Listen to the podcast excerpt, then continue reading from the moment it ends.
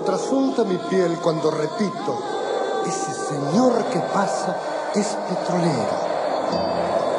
Porque él me lo transmite en la mirada melancólica de torre y campamento. Y adivino por sus manos el esfuerzo de ajustar tantas cadenas a las barras mientras anda la sonrisa de un niño suavizando el quehacer de sus jornadas in Commodore Rivadavia 13 de diciembre 1907 a 10 y media surgió el petróleo. En ese tiempo se recibió un telegrama que dice solamente va presidente. Figueroa Corta era solamente dos días allá porque él venía especialmente para inaugurar el ferrocarril Comodoro Rivadavia a la colonia Sarmiento. Ahora bien, el más importante del doctor Irigoyen. Atalanta del Pozo, que surgió, decía claramente, es riqueza nacional. Recuerdo mis afanes por enterarme cada día del producto de los pozos petrolíferos de Comodoro Rivadavia y he visto continuamente el progreso que era tanto mayor cuanto más se hermanaba con el esfuerzo de sus operarios y con la dedicación de sus dirigentes. IPF crece por su propio esfuerzo, pero irradia su acción a todos los horizontes y a todas las actividades nacionales. Y su resultado tanto más maravilloso cuanto que, privados de lo que debía venir del exterior, ha llegado a satisfacer las necesidades fundamentales de nuestras actividades y triunfa. El Juan Perón, que es actualmente el buque factoría más grande del mundo y a la vez el de mayor tonelaje que ha entrado al puerto de Buenos Aires, acaba de ser adquirido por el Estado y destinado a integrar la flota de yacimientos petrolíferos fiscales. Profundamente emocionada por las palabras que acaba de decir el presidente de Yacimientos Petrolíferos Fiscales, general Alvariño, que no me las merezco. Y agradezco también la gentileza de todos los obreros y empleados de IPF, del presidente y de todo el directorio, por mi presencia. Espiritualmente estoy en todos los actos donde se celebra un día de julio para la masa trabajadora. Muchas gracias.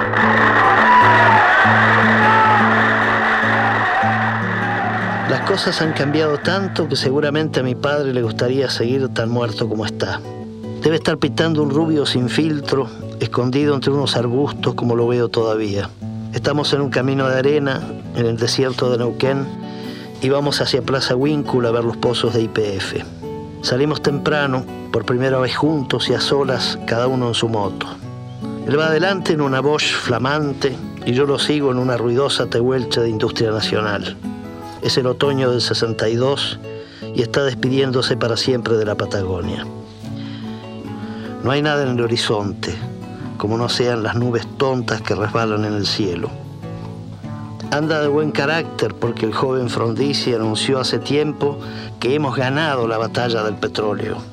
En 1930, cuando éramos poco más de 12 millones, el petróleo y sus derivados insumían menos del 8% de nuestras importaciones y el país producía el 45% del consumo. En 1957, con 20 millones de habitantes, el petróleo y sus derivados representaron más del 21% de las importaciones y el país produjo aproximadamente el 35% del consumo. Hoy habremos de referirnos a otra gran batalla, la batalla del petróleo. Es la más ardua y la más decisiva, pero es también la más llena de esperanzas, porque la libraremos en nombre y a favor de la soberanía nacional, con ella al apoyo del pueblo y con el instrumento que la República forjó y preservó a través de todas sus vicisitudes, es decir, con yacimientos petrolíferos fiscales. Mi padre pilotea que es un desastre. Zigzaguea por la banquina mientras inclina la botella y se prende al gollete. Me rodea el abismo de metro y medio al borde del sendero. Le grito que se aparte mientras me saluda agitando la botella y se desbarranca alegremente por un despeñadero de cardos y flores rastreras. En la rodada pierde el pucho, las provisiones que cargamos en Zapala y hasta la figurita de Marlene Dietrich que me ha robado del álbum. Freno y vuelvo a buscarlo.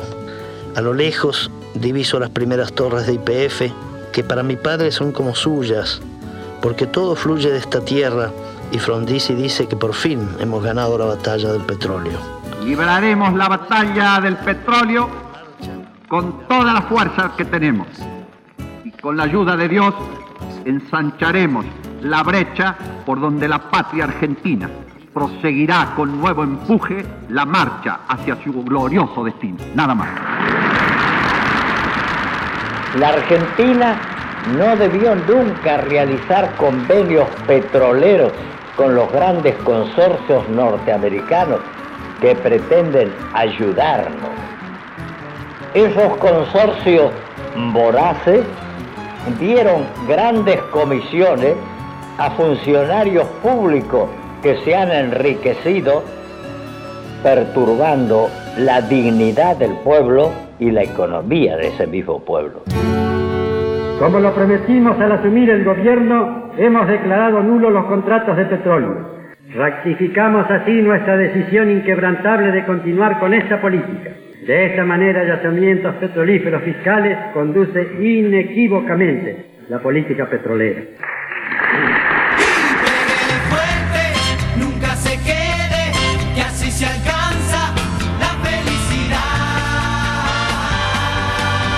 La crisis del petróleo que ha provocado el problema del combustible en el mundo es solo el comienzo de una nueva etapa en la lucha mundial por la subsistencia y el desarrollo.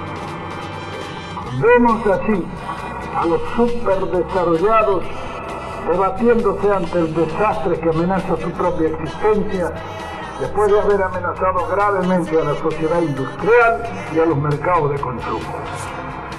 Su continuación llegará también a amenazar decisivamente el futuro de una humanidad encaminada a su destrucción mediante sistemas que ya no coinciden con las necesidades creadas por la evolución.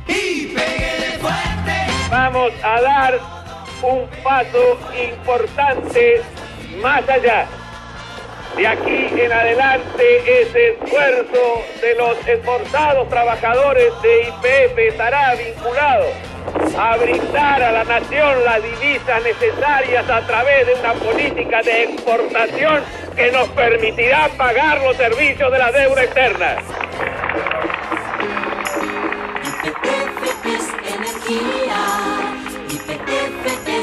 País. YPF es buen servicio, YPF es del país. Como estaban las cosas a nivel de IPF no podíamos continuar. La única empresa petrolera en el mundo que daba pérdida era Yacimientos Petrolíferos Fiscales. También gas del Estado. Entonces era necesario llevar a cabo estas tareas de privatización para poder darle mayor posibilidades de desarrollo y rentabilidad en lo que hace la producción. Se va a votar en general el dictamen de mayoría de las comisiones de energía y combustibles. El 3 de mayo de 2012 se transformaba en ley la estatización de IPF. Luego de 20 años desde su privatización, el proyecto que estatizó el 51% de la empresa de hidrocarburos había sido aprobada por la Cámara de Senadores con una amplia mayoría a favor y luego refrendada en diputados. Afirmativo, afirmativo, afirmativo 207, negativo 32. En un acto en la Casa Rosada con la participación de todos los gobernadores provinciales, el gobierno nacional presentó a la flamante empresa recuperada por el Estado argentino.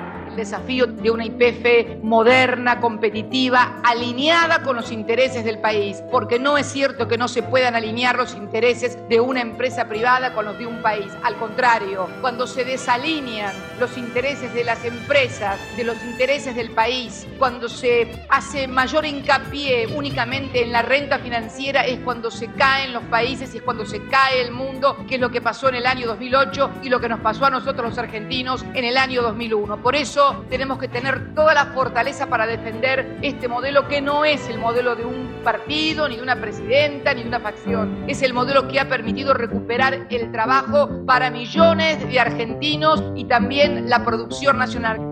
El ingeniero Miguel Galuccio asumió como director de Yacimientos Petrolíferos Fiscales. Se siente un gran orgullo y una responsabilidad muy grande. Después de 20 años fuera del país, trabajando en distintos lugares del mundo, volver al país donde uno nació y volver a la empresa donde uno se formó profesionalmente es un gran placer. Y por supuesto también una gran responsabilidad. Vamos a sacar IPF para adelante.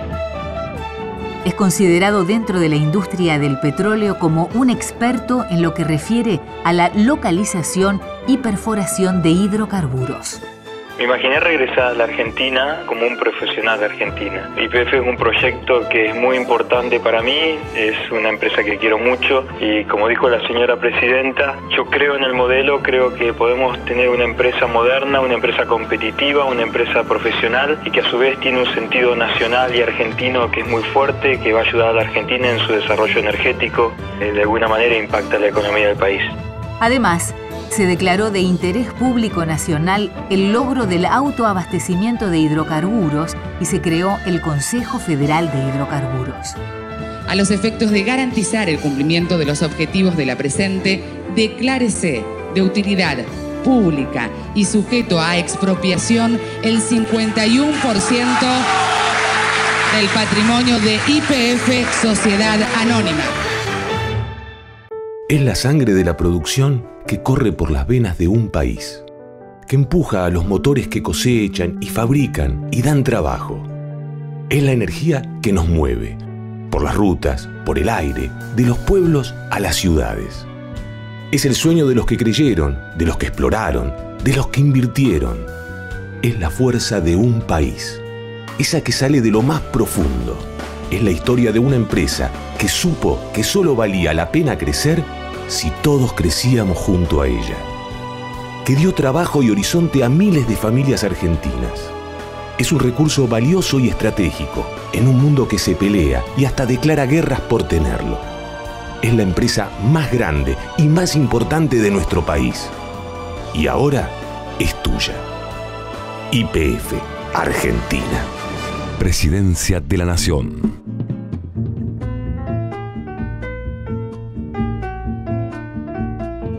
Esto ha sido ni más ni menos que recuperar soberanía. Nosotros tenemos que pensar que IPF no es solo una empresa productora de hidrocarburos. IPF tiene una contribución esencial en la dinámica agrícola de nuestro país. Por eso IPF conformó IPF Agro, IPF Luz tiene hoy parques eólicos, también está trabajando en todo tipo de energía sustentable. Se ha desarrollado también durante estos años ITEC, que es la compañía de, IPF que se encarga todo el tiempo de estudiar y proyectar nuevas tecnologías para la actividad. IPF tiene también un desarrollo fundamental en la provisión de gas, por eso se constituyó IPF Gas es fundamental comenzar a pensar en el litio. El mundo hoy empieza a ver cuáles son las provisiones de litio. Tenemos la fortuna de disponer de una cuenca de litio importante y por eso IPF ya constituyó IPF Litio. Tenemos que tomar conciencia de que si logramos proyectarle políticas de Estado que más allá de los gobiernos se ejecuten seria y sustentablemente, es la empresa que va a garantizar la provisión de energía en nuestro país por el resto de los tiempos. Ay, mi tierra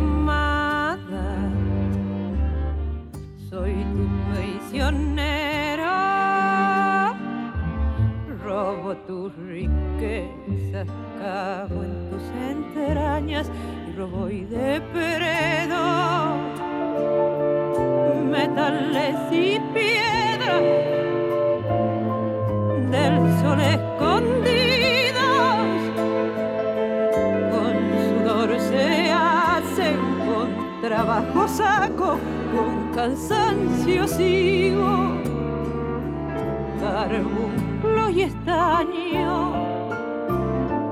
Plata oro zafiro ay que no los quiero. Ay que no los quito. Son gotas de sangre hermanos dormidos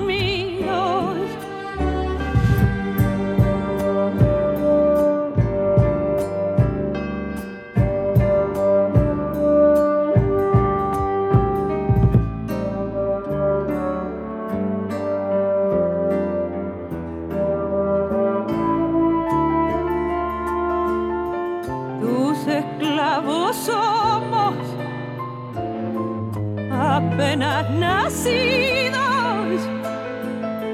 damos lo que es nuestro vamos extranjeros somos peregrinos ay mi tierra amada soy tu prisionero prisionero de otros. Ay, que no los quiero. Dame la esperanza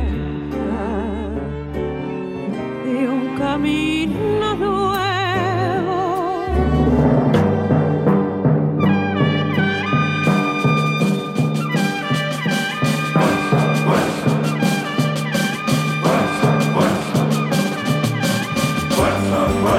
la tierra cede, que la tierra otorga, la semilla llega, que la espiga brota, sol no me calcine, que malas escorias, esparce las nubes, renueva las hojas, todo lo que siembro, todo lo que brota, otros se lo llevan.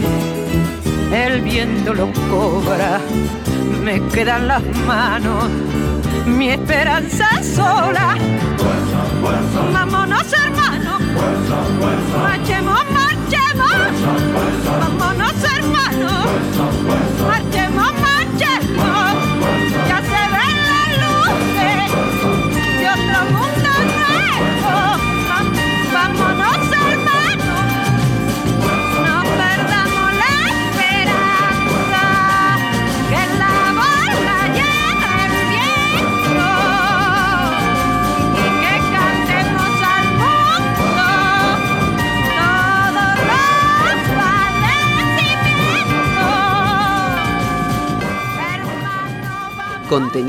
y memoria histórica.